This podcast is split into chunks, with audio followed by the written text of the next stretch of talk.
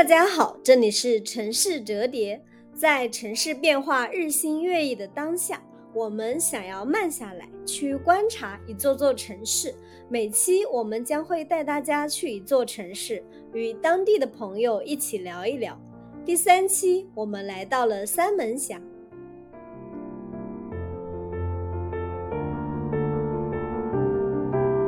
开心了，我以为三峡就是 三门峡，后来才发现不是，三峡在长江，然后好像在宜宾、四川那那那那边，然后三门峡是在黄河，不是一个几字儿吗？然后黄河的几，三门峡就在。呃，右边那个右下角几拐弯的地方就很好找。我前两天我我不知道为什么，就这两天，就是最近几个月遇到的人说你哪儿的，然后我说河南的，说哇，那你们高考是不是特别辛苦？我不知道为什么最近我一直被 Q 到这个点，然后我就说，我感觉我高中过得还挺开心的。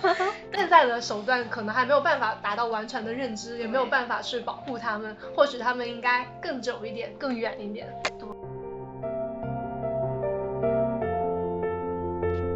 Hello，Hello，我是飞米，我是麦麦。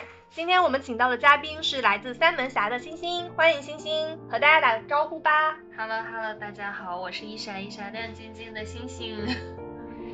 三三门峡是个什么地方？它跟三峡有什么关系吗？嗯，三门峡是在河南省境内，然后它是在河南、山西、陕西的三省交界。三峡其实是在长江上，就是三门峡是黄河，三峡是个水库还是个大坝。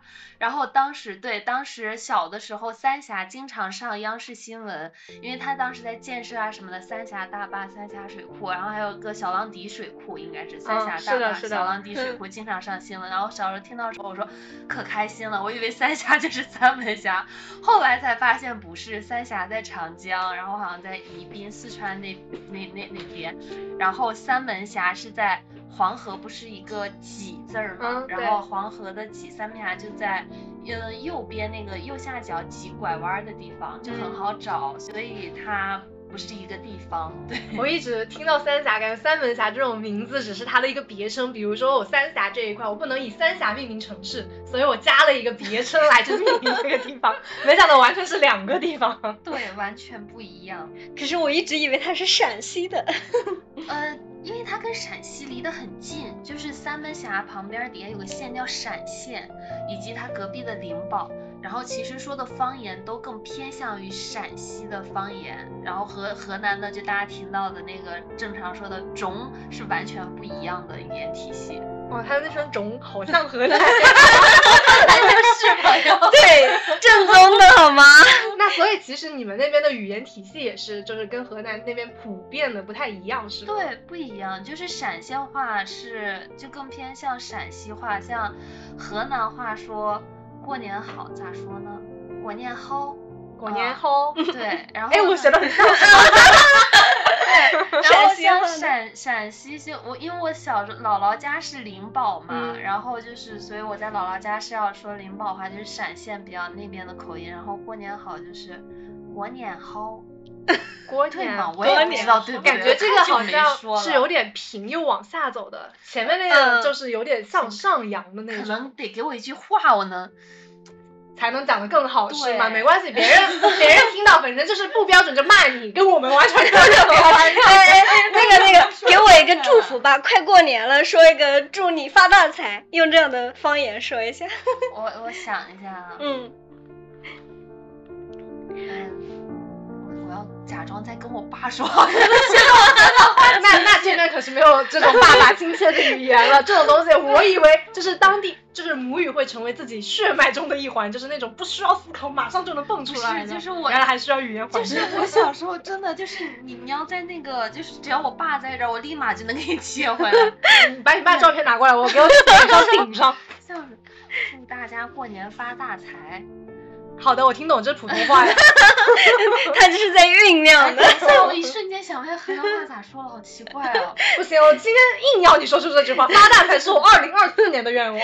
在这过年的时候，你给我讲点吉利的。啊，大家过年好，祝大家今年都能发大财，呃，有好运，财源滚滚来。好好好。啊，然后上次我知道那个星星是三门峡之后，我就去嗯搜了一下这座城市嘛，然后发现函谷关就在那个三门峡的宁宝市的函谷关镇。对，就之前我一直以为函谷关在陕西，然后因为《过秦论》里面不是有那句“秦孝公居崤函之故”嘛，嗯就因为一直想象的就是秦秦朝就那个秦王，我一直以为他们都在陕西，然后哦但其实那个划分后面是有变化的，嗯对他们这边别称是陕州嘛，然后就是还是对说到韶涵，就是我们家有一条路叫韶山路，就是可啊能就是从这儿来的吧，我猜。对，有可能有可能对，然后像那个函谷关，其实它属于灵宝市，因为它其实跟河南的原体就是已经不嗯是一个体系了，可能是后面行政区划划到这边来的。然后灵宝市现在是归河那个三门峡管辖，但其实灵宝人一般都不说自己是三门峡，都说自己是灵宝的。所以河南也是个散装河南，三门峡是个散装三门峡是吗？然后其实我感觉就是像河南南边儿的那些，就是跟我的就是语言又不一样。然后我现在说的洛阳话，就是我的河南话是因为我老家洛阳，就比较嗯偏洛阳口音，但是已经不标准了，就被同化了。洛阳，洛阳离你们那儿有一百多公里高铁一个小时，啊，那差不多呃，高铁不到一个小时，半个小时。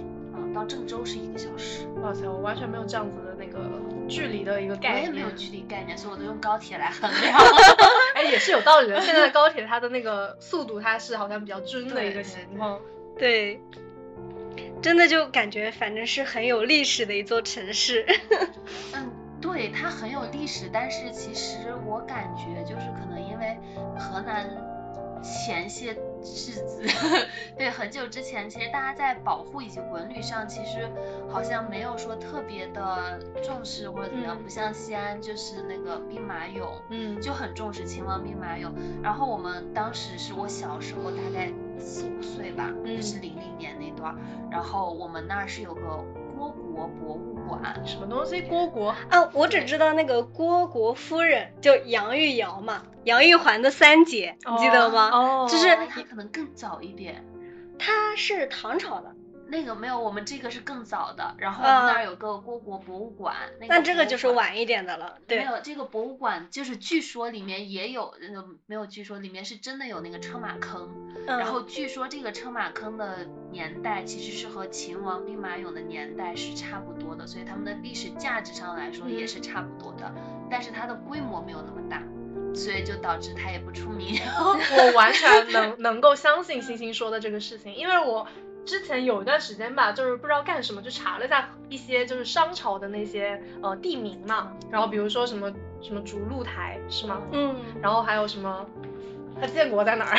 完了，我想不起来了，知识储备不够，反正就是快帮我接上。呃，殷殷墟那个应该在安阳那一块。哦，对对对对对对，反正就是嗯河南那边吧，一直以来就是中原大陆，就属于我们的政治中心，其实比西安那边更早一些。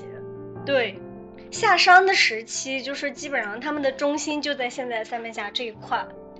哦对我之前特意搜了一下，就发现就真的是特别早。你看，就真正的宣正统不到位，教育也不到位，我都不知道。本地人都吃惊的程度。那三门峡为什么叫三门峡？你看其他的地方就名字取得这么好听，什么洛阳啊，啊许昌很好听是的，为什么三门峡这个名字就听起来就一点都没，意思？我特别查过，嗯就是这个是因为当年大禹治水，哦是有说法的，是大禹治水当时不是说他把那个黄河什么淤堵，然后劈了三道门出来，这个嗯门就在我们这儿，所以它叫三门峡。哦，那他们这个听起来历史更为悠久一些。，对，都已经到大禹治水了。哎，其实我会特别好奇啊，就是你面对网络上的一些那种地域偏见，然后会是什么样的感觉？就我自己也有，就是其实在我小时候是没有地域偏见的说，因为你就长在那个小城里，就大嗯。家谁瞧瞧谁呀、就我还是城里人呢，对，因为当时不是农村户口和城市户口嘛，我就是、嗯。就是因为我们家是我爷爷，然后就是老家在洛阳，是在那边工工厂工作，嗯，然后所以迁到城市之后，我们家所有人都变成了城市户。那个是在我出生之前的事情，嗯所以我出生就是城市户。那会儿工人可好呢。对所以就是我们那儿就是大家其实都差不多，所以也不存在地域偏见和地域黑。其实真正面对这件事情是在上大学之后，哦因为那个时候网络开始发达了，嗯然后你开始接触到一些外界的信息了，所以其实那个时候就会听到和开始有一些，呃，就是比如说河南这个人都不好，河南偷井盖儿嘛，不是很啊是的 是的对，会开始有这个事情。当时我的。因为当时你其实，在你不够自信的时候，因为上大学嘛，其实你不够自信，甚至你有点自卑的时候，你听到这个第一反应是啊，我为什么来自于这个地方？你自己会有一些难过，然后我不会想着说不，我要为他证明，啊，这我样我只是说，哦，我我只是开始会自卑，然后开始去，嗯、自己其实当时也是有一点嫌弃的，因为嗯当时有一年就是大学的时候回家，然后坐火车，然后在郑州，我要从一个站到另一个站，然后我要打车去，然后在打车的时候就遇到了黑子那个事情。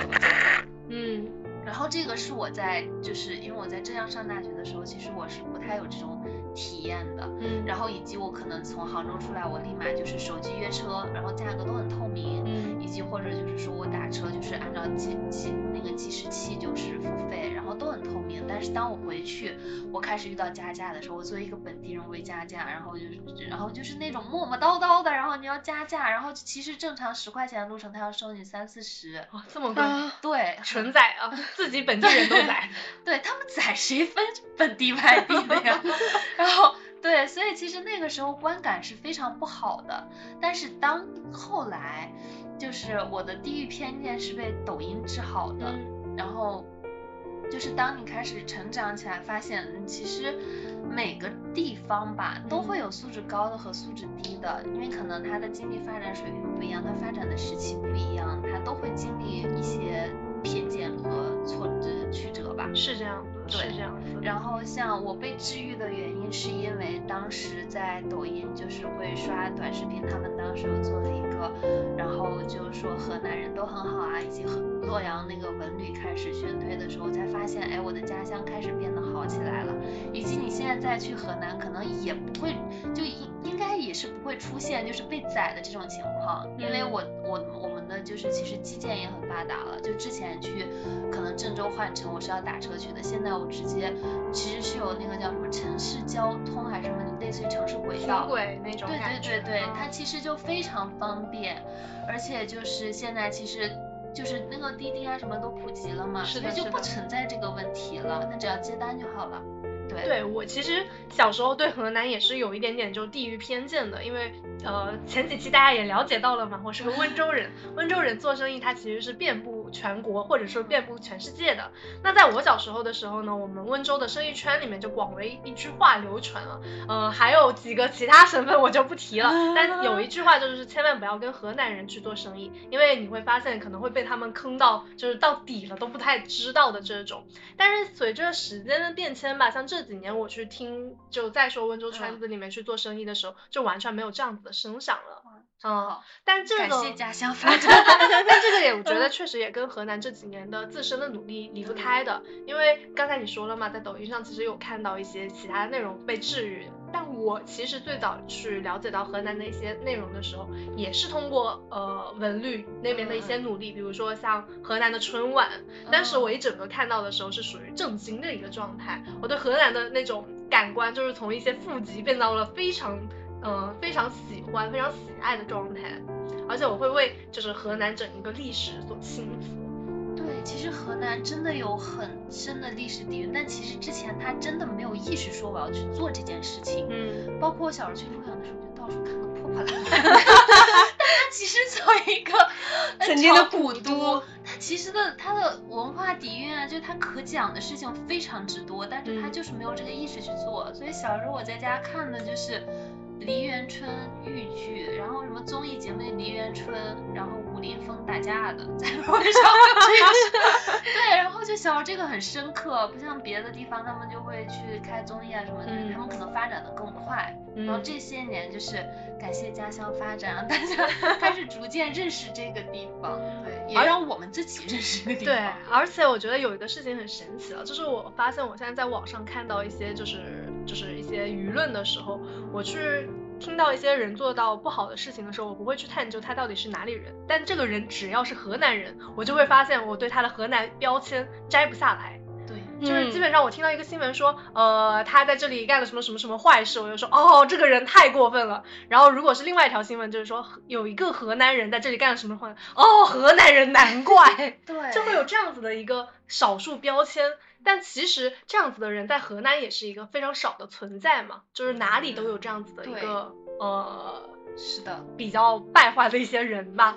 嗯，对，但主要是新闻媒体，就是他已经有这个标签，他就一定会用，然后去用这个去夸大虽。然是对印象嘛，因为其实也是上了传媒才知道，并不是所有的媒体都是那么 有不是，对，不是那么客观。对，因为它其实是需要追求爆点，需要追求，特别现在流量，嗯那怎么才能得到流量？那它不管是好的坏的，它都给你往上推嘛。嗯所以只要你有这个刻板印象，那它可能只要加深它有流量的话，它就会去做这件事情。对对对。但是好在就是说，嗯，当你成长起来之后，也也能看到我们新一代人的努力。就像嗯之前说我们河南大学城的那个事件，不知道大家知不知道？就是什么事情？就是河南的大学是河南只有一所高，就是九八五二幺幺的高校，啊不要觉得很委屈，我们浙大也只有一所 九八五二幺幺的学校但是。我们的人群基数又很大，所以我当时好像是在建大学城的时候有侵占到耕地，然后现然后所有人都觉得你们凭什么大学城要侵占耕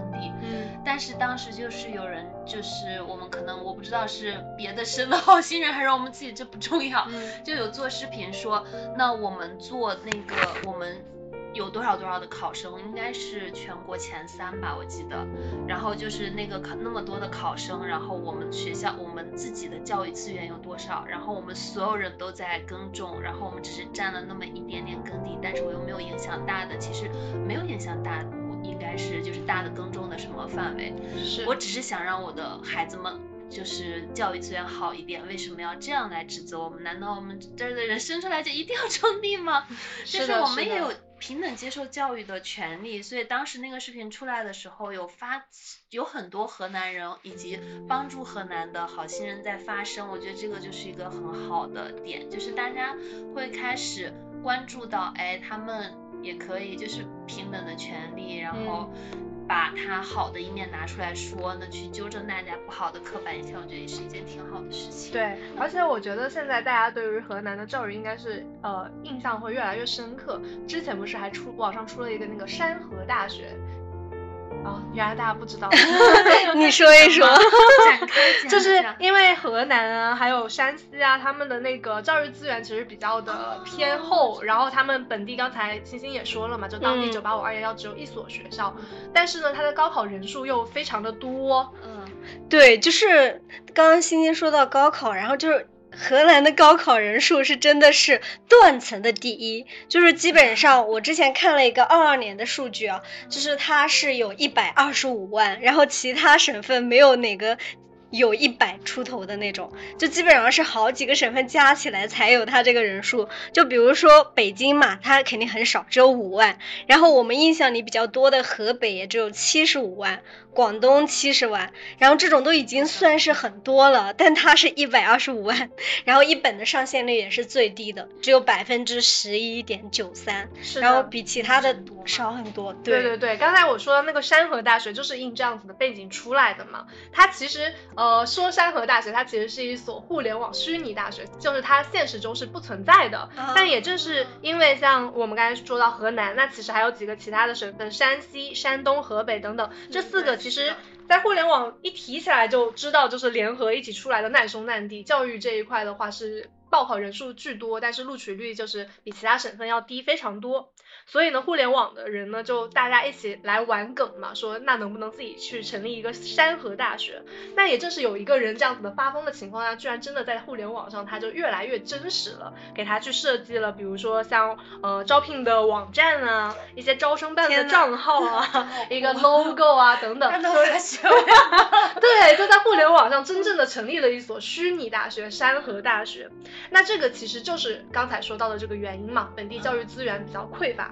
那也正是因为这个情况呢，所以大家其实有意识的在往这个方面去。提升了，我印象也有比较深刻。刚才星星其实提到他是传媒的，其实我的大学跟他是同 一所大学，我也是传媒学院的。那么巧，这个这个我们之前还认了亲的。我我在大学的时候，其实，在那个学生办里面干活嘛，就是帮老师打打工之类的。就有一天我印象特别深刻，就是在招生阶段的时候，有一个河南的同学就跑进来，呃，那会儿呢，我们正好是呃派驻各个系院的优秀的学生去到。去到当地，就是他们的家乡，去对学学校进行一个宣讲。然后辅助他们的整体学校的招生，然后那个河南的同学呢，他就没有被选上当志愿者，不能回到自己的家乡去对学校进行宣讲。然后他当时就跟老师说，他说我们这个系院全中呃全河南只招这么一个学生，我作为这么一个学生进来去去去去得到这个位置，我是实在很感动。但这个也是我经过自己的努力去不断的厮杀出来的。然后我想要回去我的家乡，对我的学弟学妹也告知一下我现。在的一个情况，希望他们能够在我的身上呢去寻找一个激励。那去年我这个时候呢是处于一个人生迷茫状态，那我不希望他们重复我的老路，而是能有更好的、更清晰的一个规划和未来。那当时说到情深处的时候，他就直接眼泪哗哗的往下流。我当时非常震惊，因为作为浙江本地人，我觉得 浙传它虽然是一个比较好的学校，在我们自己本来说也还算好的学校，但它也没有好到就是能让。就是出乎我的想象，居然有一个学生愿意为他去做这样的事情。当时因为他成绩够不到，他还跟老师说，我能不能就是自费去自报机票，我自己去当一个志愿者，我自己承担一些住宿费用，只要给我这个机会，能够把这个故事传下去，我就已经很满足了。我当时其实深受感动，但同时也会觉得，嗯，就河南的学生真的还蛮惨的，想要到我们这样子的一个学校来，居然都会让他。别 这样，这传听了会伤心。对不起，母校，我爱你。那我很好奇啊，就是你们的高中的话，会不会也是特别特别的辛苦啊？就是人高考人数这么多。对，就是我前两天，我我不知道为什么，就这两天。就是最近几个月遇到的人说你哪儿的，然后我说河南的，说哇那你们高考是不是特别辛苦？我不知道为什么最近我一直被 Q 到这个点，然后我就说，我感觉我高中过得还挺开心的，对，因为可能我是一个个案，就个例，然后我是我们高中就是三门峡当地的那个高中的第一届学生，嗯，所以我就觉得过得很开心。当时我去上那个学校也很巧，就是我们是有。就是在那个学校成立之前，它是一个新学校，我们是有市一高的。嗯。然后我的那个成，我是那个成绩，当时中考完之后，我没有够到新学校的分数线，就差几分，差一两分吧，好像我记得。然后后来我妈妈就去市一高听了那个老师的宣讲，然后老师看了我的成绩说，嗯，他来吧，他来就能进重点班，怎么怎么样，还有还有没有奖学金 我忘了，反正就是开了很好的条件，还减免学费啥的吧，然后就让我去。然后我妈就说你分数线反正不够，你要不就去这个吧。我说可是我的好朋友都在那个新的学校，因为他们分数线够了。然后说他们都去上那个了，然后所以在去十一高报名之前，我就说妈妈你可不可以带我去那个学校看一下？嗯，我们就去看一下，如果能上呢我们就上，不能上我们就去十一高。我妈就说行，那我带你去看一看。哇，这妈妈好好啊，好尊重女儿啊。而且我听你说的那个语气，就觉得母女的关系特别好。对，因为我很想去，然后我妈说那就让你。对，就让你去看一下。然后刚好去的时候，那个是我们第一届招生嘛。我记得报名的时候，就是那个学校脏兮兮的，因为是新学校，它那个楼还在修，它的脚手架甚至都没有拆。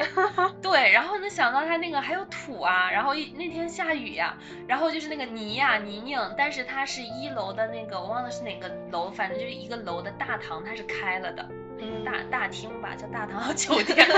大厅是开了，大家都在那儿报名，然后我就去看，然后刚好有个老师站在旁边，是我们招生办的教导主任，类似于就是这个老师。然后我就去跟老师说，我说老师，我很想上这个学校，但是我的分数线不够，差一两分。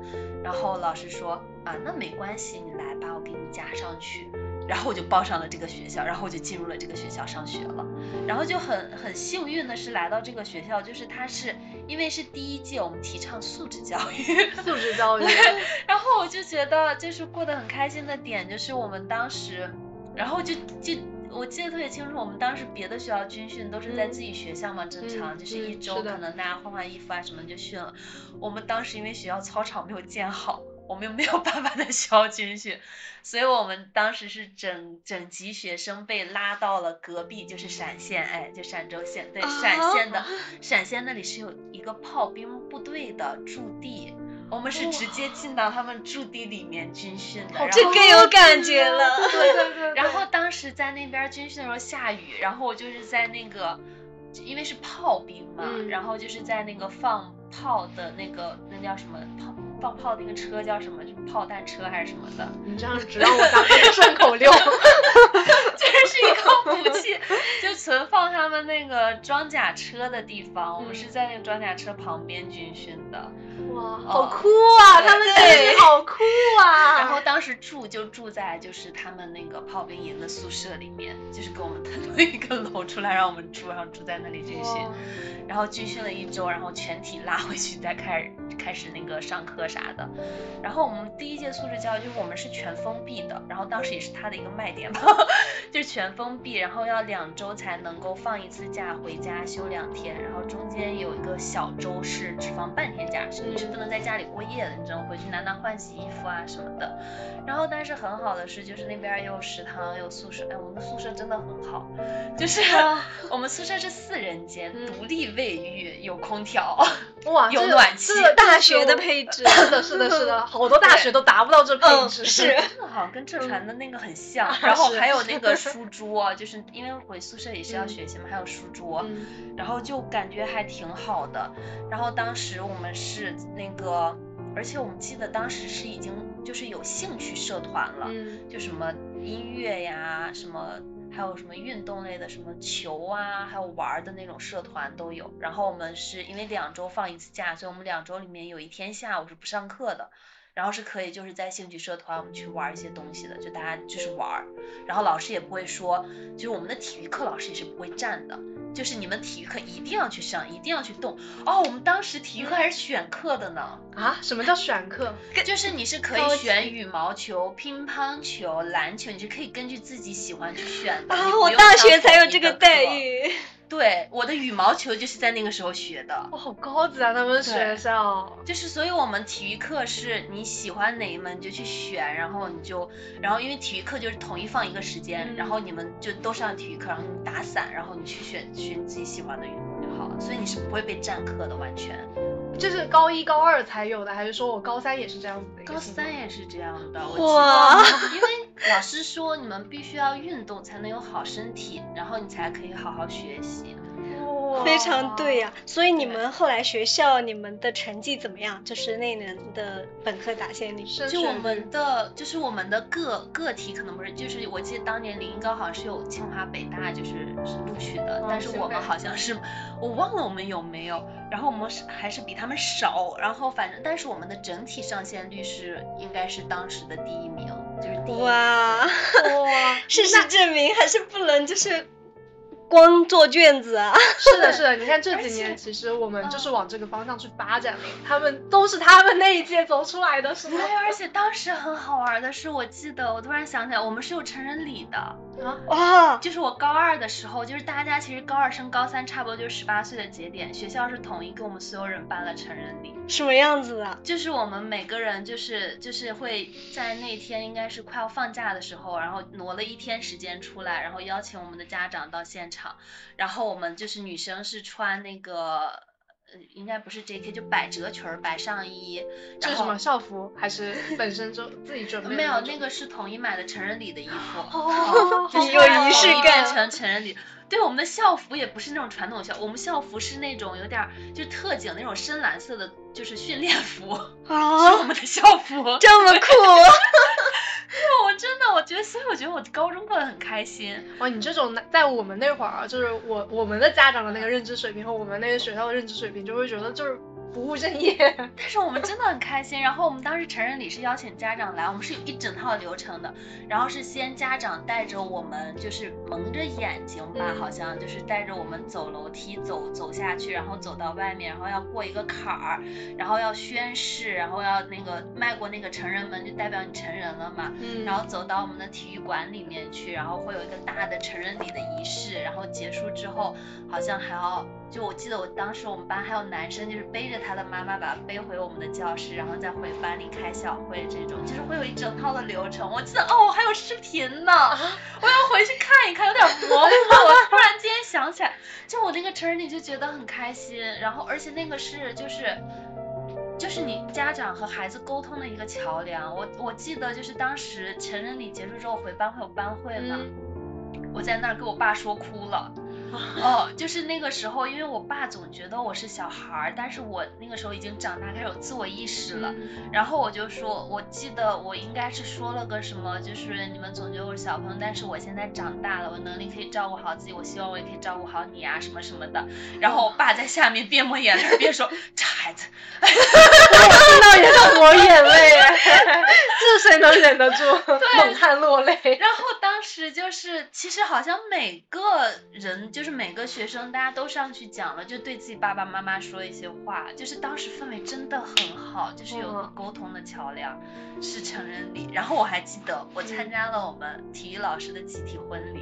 啊，对，就是我们老师有集体婚礼，是不是离谱？还有这样子的，在在哪里参举行？就是在学校，然后就是因为就是我们全封闭嘛，学生全封闭，老师也封闭，跟我一起住宿舍，所以 就是我们会有老师要结化婚，有些是内部消化，有些不是，但是学校统一做了一次集体婚礼，因为我们班好像，因为我的那个体育老师羽毛球老师，然后就是说跟我们关系特别好，然后他就参加了那次集体婚礼，然后就邀请我们去见证，然后我们就可以在他集体婚礼的时候，我们一起去，就是看着他们哇结婚了，一起的老师讲。哇，你知道吗？我以前在那种偶像剧、电视剧里面去看那些学生他们的一个校园生活，我一直在想，这生活谁呀？是谁的校园生活是这样子的？对啊 原来是星星的，原来星星的校园生活就是这样的。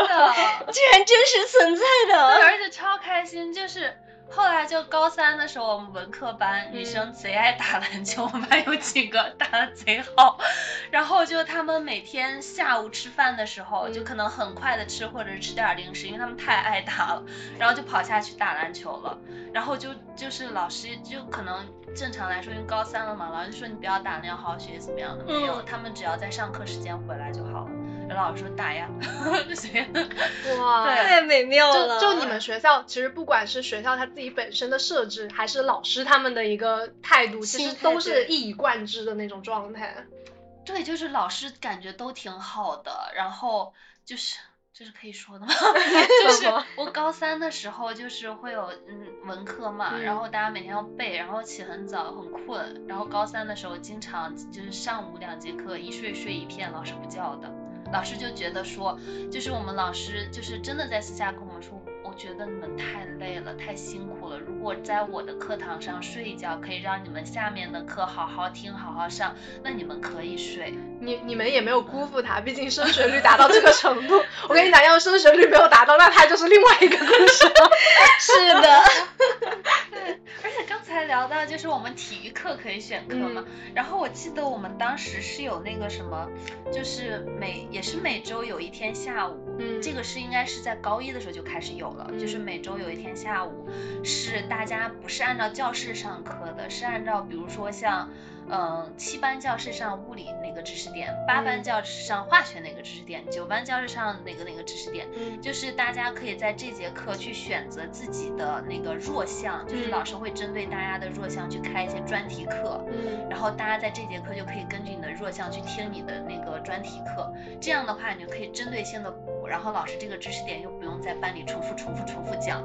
啊，这嗯这个不是那个什么走班制吗？太超前了。是的，是的，这个之前好像只只在大学里面，但因为在我那个年代，我们还是文理分科，就我从来没有听过，就高中哪个学校是以这种方式来去做走班的。你那个时候，你跟我年龄应该差不多，好神奇啊，走的好超前。因为像现在在那个新高考的背景下，他们现在是选科，不像我们以前就是单纯的文理分科这么简单了，他们是要选择不同的一些门类来去呃进行一个专长的一个补充。那他们现在有些城市可能就也发起了这种走读制，所以所以你们那会儿如果就已经有了这个走读制。真的是已经走的好别人的高考或者别人的学校的好多年前，哇，感觉这句话说的怪怪的，所以你们觉得很棒，就是很超前，对对对，很超前的一个行为，真的。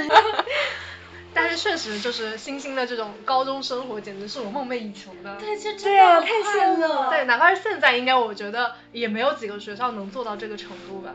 真的，我记得当时就是我初中的时候住校，住了两周，我天天哭着要回家，然后我的班主任疯了，然后我妈也疯了，然后我妈就搬家搬到我们学校对面，然后我就走读了。那是我初中，但是高中住校我真的觉得很快乐，然后现在住的很开心。对，提前过上了大学的那种生活。对，但是也不影响读书。天呐，就是我就觉得嗯挺好的，然后而且就是我感觉我们好像没有就是别的地方。就是我不知道会不会有那种啊，因为我之前经常看到就是那种可能跟学生自己有关系嘛，就是因为竞争太大了，同辈压力，然后呢你就会别人请教有问题不说啊这种哦暗推，对对对对对对，我们完全没有，嗯，就是我我我在的就是不管是我高一的理科班，还是后来分文科班，就大家都没有，你问好像就是大家一起讨论一起学习那种，就就氛围会很好，哇，对，真是让人羡慕的高中生活，哎后来。星星，你高考完了，然后选了什么专业？后来高考是，我是过了河南的一本线，来上了浙江的二本学校。好学校，好学校，啊，我爱你，我的母校。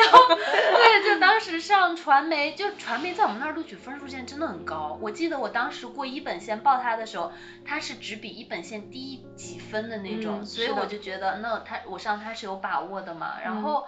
后来才知道他在别的地方的录取线很低，啊也没有很低啦，比如说我浙江本地人 考他也是不容易的啦。就这传的传媒还是很好的，就我有听说，真的。对他其实有个别专业是超一本线的，然后现在好像也要改名叫浙江传媒大学了。所以当时他要升一本的时候，我可开心了，我说你赶紧升 吧，求求你再努力一下，就是全靠母校努力。然后。后来就是上了就是浙传，然后学文旅之后，我当时甚至还想说，我要把那个什么传媒学好，我要回去去做那个家乡的文旅，就是要把河南的文旅做起来。然后后来就看到了，就是那个多河南春晚，嗯对然后就是那些超牛逼的东西出来之后，我说我靠，做不了，做不了，做不了。真的很厉害，以及这两年就是文旅开始发展，就是好像大家开始重视起来这个事情了，河南的文旅也开始发力了。我觉得，嗯，家乡可以的，加油，你可以。对。真的，那个春晚的水平真的是直接就是碾压其他的地方。对，而且现在就是我不知道是哪个团队在做，没有查过这个事情。嗯。但是他们真的很厉害，就是可能一个爆品出来了，那你就需要另一个爆品压过它，或者说你要在这个基础上再往上加。但是它真的能加上去，真的有东西可以给它挖，我就觉得。这也是确实，河南它自己本身底蕴就够厚，可以不断的去推陈出新。嗯嗯，对。哎，我最近看到我表妹刚去洛阳。玩了，然后她就有拍很多那种写真，就是他们最近打造的，就是欢迎公主回家。因为唐朝的时候，太平公主不是住洛阳嘛，然后洛阳当时就跟长安，它就作为陪都这样。然后现在就是欢迎公主回家拍的，大家拍的写真都好漂亮。对，而且就是前段时间哈哈尔滨火起来的时候，就是洛阳文旅，当时我刷到的是。洛阳龙门站下车就送钻石，一送送一克拉。我说啊，钻石 怎么没轮上我呀？我真的不理解。我说啊，天呐，好酸酸啊！哎，说起龙门石窟，我一定要给大家推荐，就是我之前去龙门石窟的时候，他们好像是分成那种白天场和夜间场。我给你们看一下我的那个夜间场照片。太好看了吧，简直就是那个很多那种电影的场景。对对对，这个我要跟大家分享一个小窍门，省钱小窍门。因为它那个，我记得当时夜游的那个价格，门票价格是要白比白天场要贵很多的，嗯但是夜晚场拍出来又非常有感觉。然后我就在小红书上搜了一下那个攻略，然后就非常推荐大家在下午四五点的时候入园，在他们赶人之前，你能碰上夜黑的那个呃夜晚场，以及看到白天的那种白天场。哇这好棒，是 实用小窍门，真的。可以可以，下次我要去安排一下。我之前去还只看了白天场的。对嗯，我们开始聊河南了。我的家乡在三门峡，它属于河南，但有一些河南没有的东西。对，比如说，对，其实，嗯、就是像河南、像郑州往那边，其实都相当于是比较平原的地方了。嗯，然后，但我的家乡，因为它是玉溪，属于，所以就是它在河南的最西边。嗯然后我的家乡其实是在黄，属于黄土高原。什么黄土黄土高原，对，所以就是我们那儿是，就是我小时候，就是你们现在看到的是地坑院儿，我小时候住的是，就也不是我小时候住，就是小时候住过窑洞。窑洞啊，对，啊，就是陕北的吗？对，就是因为我们黄土高原嘛，嗯同一个黄土都可以挖窑洞。啊，真的没有概念，就是。就是它会在那个，就是比如竖着的个山坡挖个洞出来住进去。哦，就天然屏障的那种感觉，跟跟跟我们在电视剧上看到那种窑洞是很相似的，是吗？就是那种哦，的就一样的。对，然后嗯我记得小时候，因为我小的时候就是村里已经搬迁了，嗯因为窑洞是再早一点呢，我妈妈小时候是住那个的。嗯嗯。然后我小时候就是村子里已经把大家从就是老院子，就是自己家的院儿上迁到了地上，就地上建平房这样子，然后建二楼、三楼这种平房，然后变成村子。然后那老房子其实它是没有坏的，但我不知道为啥要搬。然后那老房子其实是还可以住的，所以嗯小时候夏天的时候，那时候还没有流行装空调这件事情。嗯嗯。对，然后好像也很贵吧，不知道。然后反正就是当时窑洞，就是我们夏天会在中午最热的时候吃完饭，然后就去老院子的窑洞里面睡觉，超凉快，所以其实窑洞的住宿水平其实比楼房住起来要更加舒服。超凉快，真的超凉快，就是里面你一进去就是凉的，就是比空调 就是那种。古人的智慧啊，真的。对，，然后冬天是暖的，真正的冬暖夏凉。是的。所以就是小时候就特别开心，然后只要夏天能住窑洞啊，就可开心，就去住窑洞了。就不会有那种意识了，就会觉得啊窑洞落后不行，嗯反而是因为它的住宿条件很好，会很开而。且窑洞里面的床不是搭的床，是大家搭的炕，就是黄土堆的炕。哦，就是那个下面烧火的那个，冬嗯，天可但是我以烧火的。们没有烧火的部分，只有哦就是一个土就是堆做炕。炕。对，哦现在去玩还可以住到这种做的民宿什么的吗？可以的，就是因为现在大家发现啊，这个地方可以变成旅游景点，所以就有了地坑院儿，它现在叫地坑院儿，然后就做成了景点，然后也有住宿啊，有农家乐啊这种的都可以玩到。而且。过年的时候，那个地坑院儿他们现在搞事情嘛，然后每年十五啊什么都会有花灯灯会，然后就很好玩儿。他们这个文旅不只是对外去呈现自己的一个呃历史遗迹，他们还不断的去挖自己的一些民俗民风。而且就是我们那儿的，我觉得很多都是，就是什么洛阳、郑州周边有游到那儿的，因为这个东西这边儿没有，只有我们那儿有，所以就会这样子。对本地人也是个新 意。是的，哎，确实就是地势不一样，因为你们在黄土高原，跟他们他们就是平原嘛，对，就是差别还挺大的。平然后就是很神奇，就每次坐高铁回家，你在郑州之前，基本上外面都是平的，很平坦，就嗯能一望无际的那种感觉。只要过了洛阳，开始一个一个过隧道，一个一个过隧道，就知道嗯要到家了。沟沟壑壑的那种感觉。是的。哎，我最近还有看到我有朋友他们去三门峡那边玩，然后说有可以看天鹅，是吧？对，就是我从小小写作文，就是三门峡是坐落在黄河岸边的一颗什么明珠，这里有什么天鹅啥的。就小时候开头只要写我的家乡，第一句一定是这个。然后就是因为我们那边儿是有湿地，因为河嘛，然后就在黄河边上，然后就是有湿地，然后那个天鹅就是野生的，然后它每年冬天都会从西伯利亚飞过来过冬。西西伯利亚啊，对过冬，河南和冬天很暖和吗？西伯利亚更冷。好的，好的，好的。对，所以他们会从西伯利亚飞过来过冬，然后等到春天暖和的时候，他们再飞回去。然后，所以每年冬天就是会有那个很多很多天鹅。但小时候就是，而且现在我妈说，就是现在不是已经开放放鞭炮这件事情了，嗯嗯我们黄河边上是依然不能够放鞭炮的，说怕崩着天鹅。啊，好 宠啊！真好。那看来只有冬天才能去看到。对，所以就是很多人就是冬天是黄河旅游的另一个旺季，我们那儿因为有天鹅，所以很多就是别的地方的人会过来看，因为你可能正常在动物园你看到一只两只或者几只，那边是一群一群。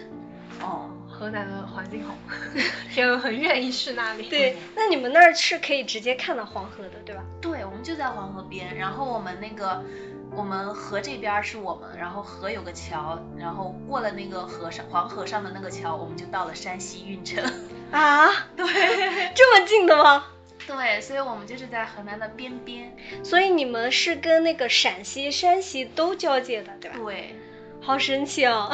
对，所以就是我去西安是，嗯、高铁一个小时，到郑州也是高铁一个小时，就他们俩对我来说的距离是一样的，就差不多。那你们的同学现在还有没有人就是留在三门峡这边啊？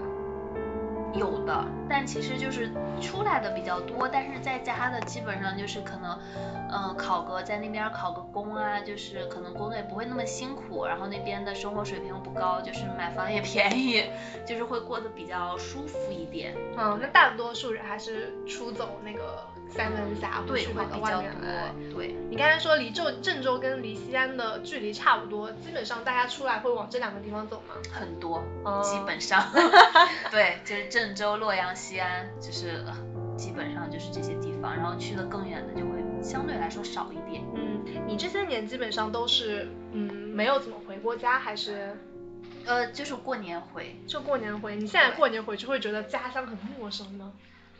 会有一点，因为它确实长得跟之前不太一样了，然后可能就是一些开了一些新的商场，就比如说我有一年回去开了万达，我觉得、哦，高级了，它不一样了，是个洋气的地方了。对，所以还是会有一些其他的，可能像欣欣这样，就是在大学所在的城市去工作生活的。那你觉得跟就是跟老家然后相比，在杭州就是年生活有什么特别大的不一样的地方？就是幸福感的差异在哪幸？福感的差，可能这个不是，就是这里和老家是大城市和小城市。嗯，嗯，对，因为你在大城市，不管是杭州还是上海，其实你的便利程度来说都会比那里更高一点。然后比如说你叫外卖的种类也会更多一点。对，带回老家不用叫外卖了。呃，对，就是，但是你比如说偶尔想喝个什么奶茶，你在这儿嗯随便就能点到，但是你在那儿就不行。对，就还还没有铺到那儿。但是家里可能会有一些这儿吃不到的东西，比如就是黄土，我们那儿有一个东西叫做面豆。面豆是什么？对，就是面做的一种零食。然后我第一次上大学，待到大学的时候的，就是我的朋友们都震惊了，就是它啊是用黄土炒出来的，你黄很难黄想什么 你很难想象你把面放在土里炒，它能吃这件事情人。家是是混着炒，还是它只是一个工具？混着炒，混着炒，真的混着，就要把像石子吃掉吗？对啊，就像石子儿馍一样，你不是把馍放在石子儿里面去烤吗？但是那个馍它是能单独拿出来的呀。所以，所以那个面豆它上面会有很多的土。然后第一次我给我的室友们吃的时候，室友说：“你为什么要给我吃土？” 然有真的吃土！然后我说：“所以你要把它搓一搓再吃呀，你要就是拿一把出来，然后放在手上搓搓搓，把土搓掉，然后吃里面的豆豆。哦，下次土还是给我不吃的。下次给我带一点，我 等我真的好回去就给你带一点儿。就是那个小时候说是可以养胃还是干嘛的，因为说黄土很好。哦，是我看到以前小时候我看了一些电视新闻的时候，就有一些人会去吃那个土块或者是砖块或者舔那个嗯土，啊，是因为它身上缺少一些元素，比如说铁元素啊，一些哦土壤的一些就是可以给人体补充的一些元素等等，所以他们会去吃这个东西。你刚才说那个它是养胃或者养人的，它是有一点点道理在的。啊，这是民间的偏方还是有科学依据的？是有科学依据的，因为确实人体在成长的过程中，呃，如果比如说偏食啊，或者以前营养跟不上的时候，它是会有这样子的微量元素的缺乏的。这些面啊、土啊，它确实是能一定程度上去补充这些缺乏的元素的。好神奇哦。嗯然后我小时候还问过我妈一个问题，我说妈妈，那个它那个面豆搁土里炒，就是我们脚底下踩的这个土吗？我妈说对呀、我说那都踩了还能吃吗？我妈说那你去找一块干净的土呀。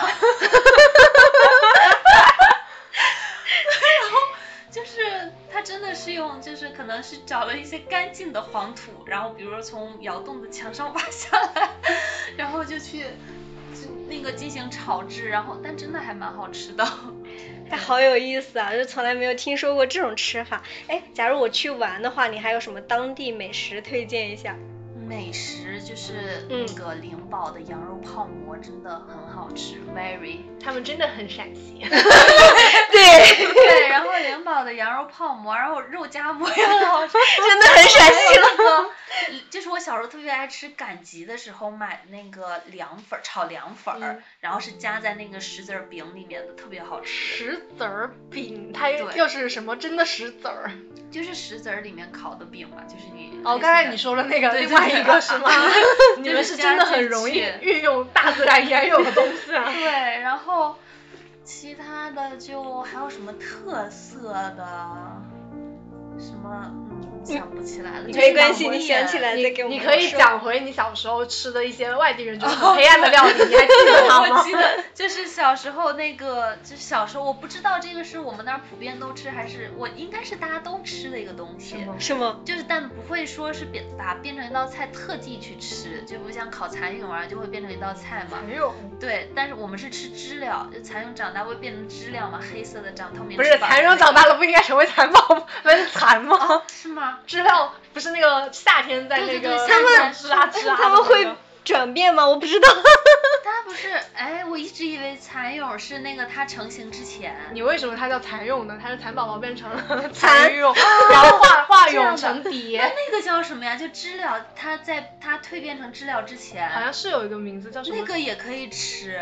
请问蝉跟知了是一个东西吗不？是一个东西，知了之前是好像也有一个什么叫另外一个名字，我有点忘了。就是那个东西现在是在那儿可以买到可以吃的，我不知道，但我没有吃过。就是蚕不是不是知了，它不是要变成黑的之前，它是在地底下刚钻出来的时候，它不会飞的时候。嗯，所以你们吃的是什么时候的知了？就是现在你能吃到的是它不会飞的时候，那个东西是可以烤可以炸的，就类似于蚕蛹。叫幼蚕猴，哦，哦，然后所以那个烤知了吃起来是什么味道？这个我没有吃过，这个是我长大之后才有的东西，我不敢吃。然后哦我小时候吃的是天上飞的黑色的，它已经会飞的那个。咋吃啊？就是小时候我的哥哥姐姐们会带着我去抓，就是拿那个长竹竿往绑东西去抓，抓完之后就装在袋子里面带回家。那小时候就是烧那种蜂窝煤嘛，嗯带回家之后姥姥就会直接把它拿出来。然后就放在蜂窝煤的那个眼儿里面，就是那个孔里面直接烤。然后这确实只有你们那边能做到，我一直以为这种烤资料是把它串成串。然 后就是从里面拿出来，然后放进去烤，烤完之后它只有一点点肉可以吃，真的很好吃。但是我小时候是不敢动的，所以只能就是他们去抓知了，抓完之后，就是我最大的勇气是他们装到袋子里面，然后让我捏着那个口，你就感受到它在乱 撞，我有点害怕。对，然后我也很害怕，但是我又想吃，我就只能这么拿着它，然后。就赶紧拿回家给姥姥，姥姥就会把它拿出来，然后放在那个蜂窝煤的那个孔里面，嗯然后烤烤熟了之后，它剥好给我吃，就真的很好吃，就一只里面只有一点点肉，但很好吃。啊，嗯，让我好震惊！就我一直以为只有云南那边会吃，虫昆虫类的。对，没想到你们也会吃。呃，我不知道这是我们家还是，但是我感觉我们小时候，就是村里那帮孩子都吃过。对，好有意思哦。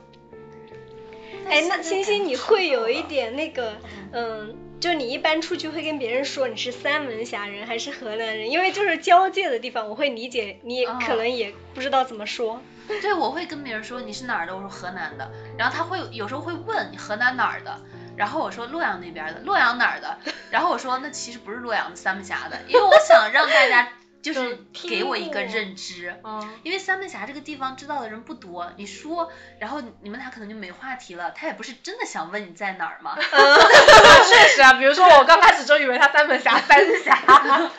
对，然后你又不想跟他费这么花，也不是废话，就是花这么大力气去解释这件事情，然后他又不知道，然后所以问你哪儿的河南的，河南哪儿的洛阳的啊，就结束了。然后他又会说啊，洛阳是个好地方。我说是的。啊，所以我觉得这一期很有意义，就是星星带我们了解了一下三门峡这座城市。对，然后我觉得，它真的挺好的，就是能看天鹅，然后还能去函谷关，就是老子的那个地方。就是它，我去的时候它还在建，然后函谷关很神奇的时候，就是那个地方是。也是我小时候开始建的嘛，然后我不在那儿，但是我就是我的高中同学有就是家住在边上的，然后说那个时候在建的时候，就是他们不是建筑工地嘛，然后就是会挖地啊什么的，底下就会有一些文物出土。然后在他还没有就是那么正规的时候，他们住在周边的人，然后都会去捡，因为很多铜钱是不值钱的嘛。嗯，对对。大批量出土的话，确实。对，然后他们那些人就拎着小桶去那个建筑工地上捡铜钱，一桶一桶往家捡。你这样有没有想过，你们的地域黑又更严重了？但是确实就是河南，如果是跟那边交界的话，或者说河南它自己本身历史这么悠久的话，它就是到处都是宝，往下挖挖都是历史。就我真的感觉，就是那个地，你只要往下挖就能挖出点东西。对，它真是每一寸土地都是历史的代表。对，它还有很多遗址没有挖。